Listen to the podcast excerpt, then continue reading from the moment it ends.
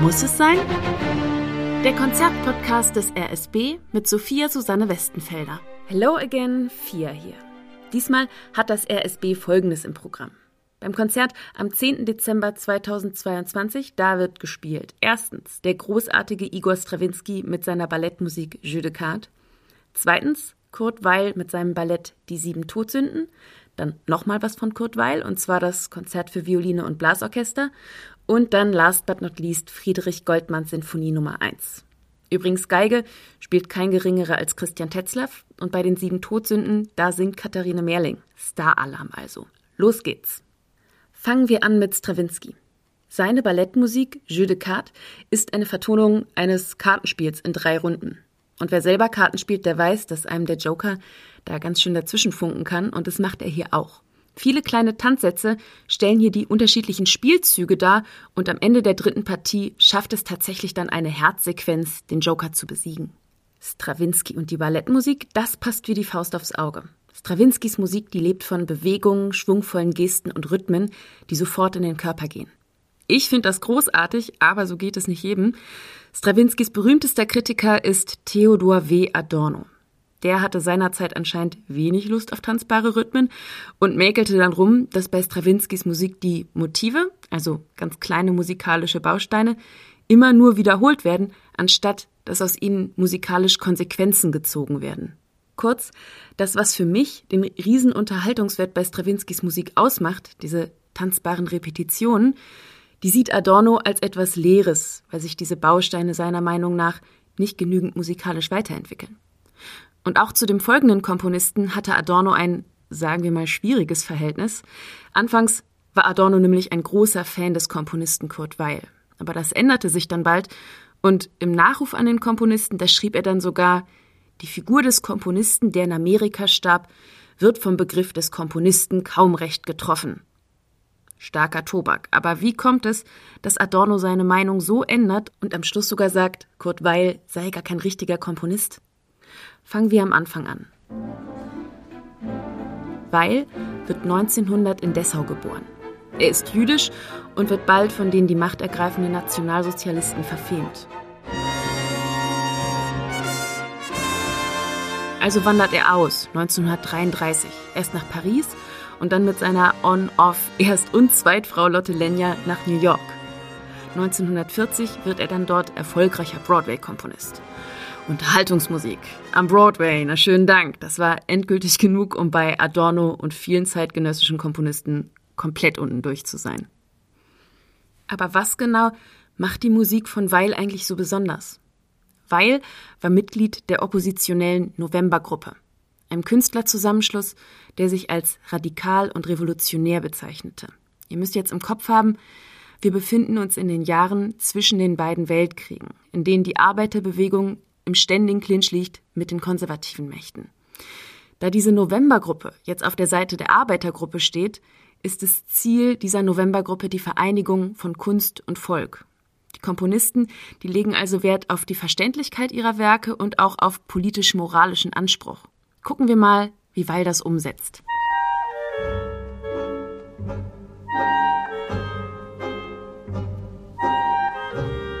Hier hört man auf jeden Fall schon mal Anleihen an volksnahe Straßen- und Unterhaltungsmusik.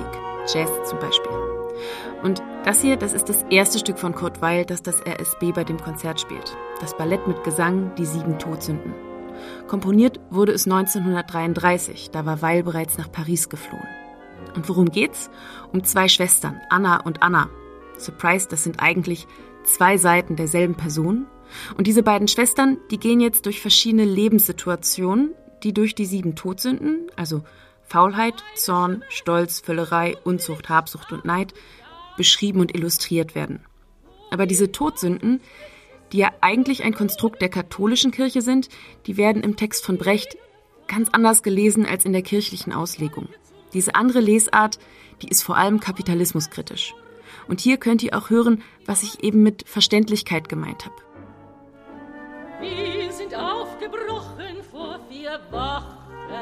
Die Melodie und die Begleitung, die sind nämlich so komponiert, dass man den Text wirklich gut mitbekommt. Aber hören wir mal bei einer anderen Stelle rein.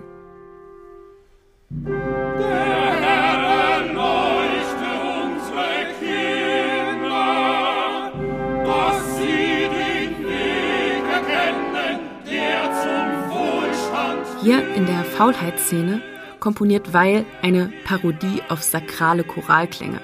Aber der Text, der lautet hier, der Herr erleuchte unsere Kinder, dass sie den Weg erkennen, der zum Wohlstand führt. Der Kapitalismus, der wird hier als die neue toxische Religion dargestellt, der die Menschen von ihrem richtigen und moralischen Weg abbringt.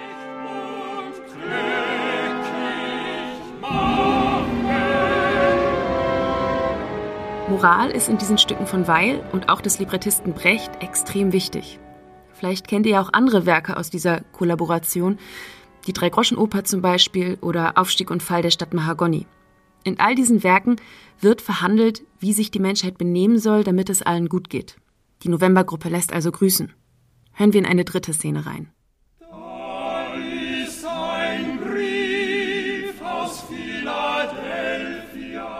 Dass das hier ein bisschen nach Comedian Harmonists klingt, ist übrigens kein Zufall, denn die kannte Weil natürlich. Sie verdient hat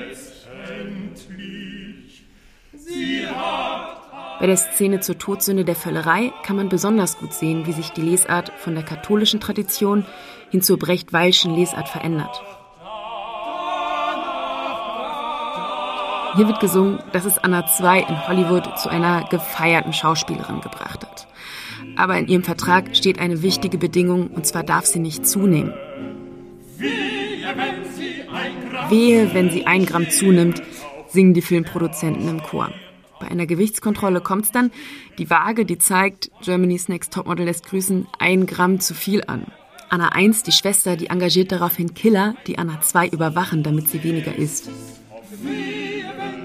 Und daran seht ihr ganz deutlich, der eigentliche Begriff der Völlerei, der wird hier komplett ad absurdum geführt und ganz anders gedeutet. Hier ist die Todsünde nämlich nicht das Essen über den Hunger hinaus, sondern dass Anna 1 durch ihr eines Gramm zu viel, das natürlich überhaupt keine Völlerei ist, sich gegen ihren Vermarktungswert, also gegen den Kapitalismus entscheidet. Das ist also eine vermeintliche Sünde, die Weil hier total ironisch kritisiert, denn schließlich möchte er eigentlich den in seinen Augen amoralischen Kapitalismus kritisieren.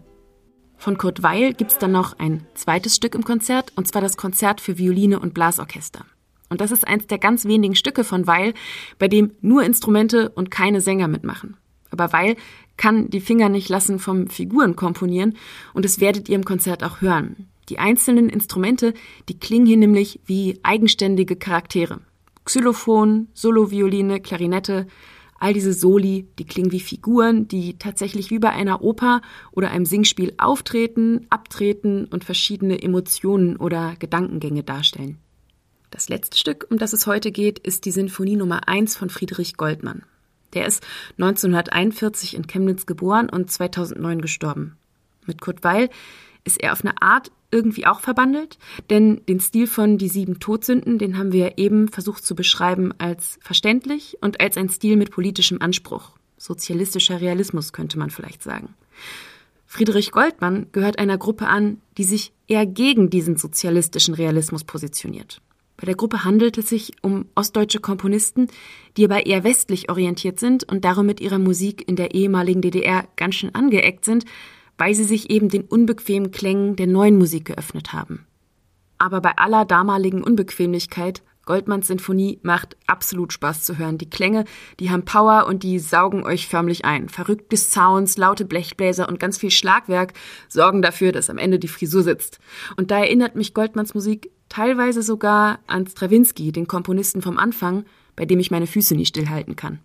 Ihr merkt, der Kreis schließt sich. Und auch wenn wir diesmal nicht so viele Musikbeispiele einbauen konnten, kann ich euch dieses herausfordernde und extrem einzigartige Programm voller Seltenheiten ans Herz legen. Denn genau das ist auch der Grund, warum heute so wenig Musik erklang. Das RSB, das hat nämlich von den meisten Stücken dieses Programms noch gar keine Mitschnitte oder Aufnahmen eingespielt. Das unterstreicht also jetzt nochmal den Seltenheitswert. Also holt euch die Musikbeispiele einfach live vor Ort ab und lasst euch von Stravinsky, Weil und Goldmann ordentlich einheizen in dieser kalten Jahreszeit.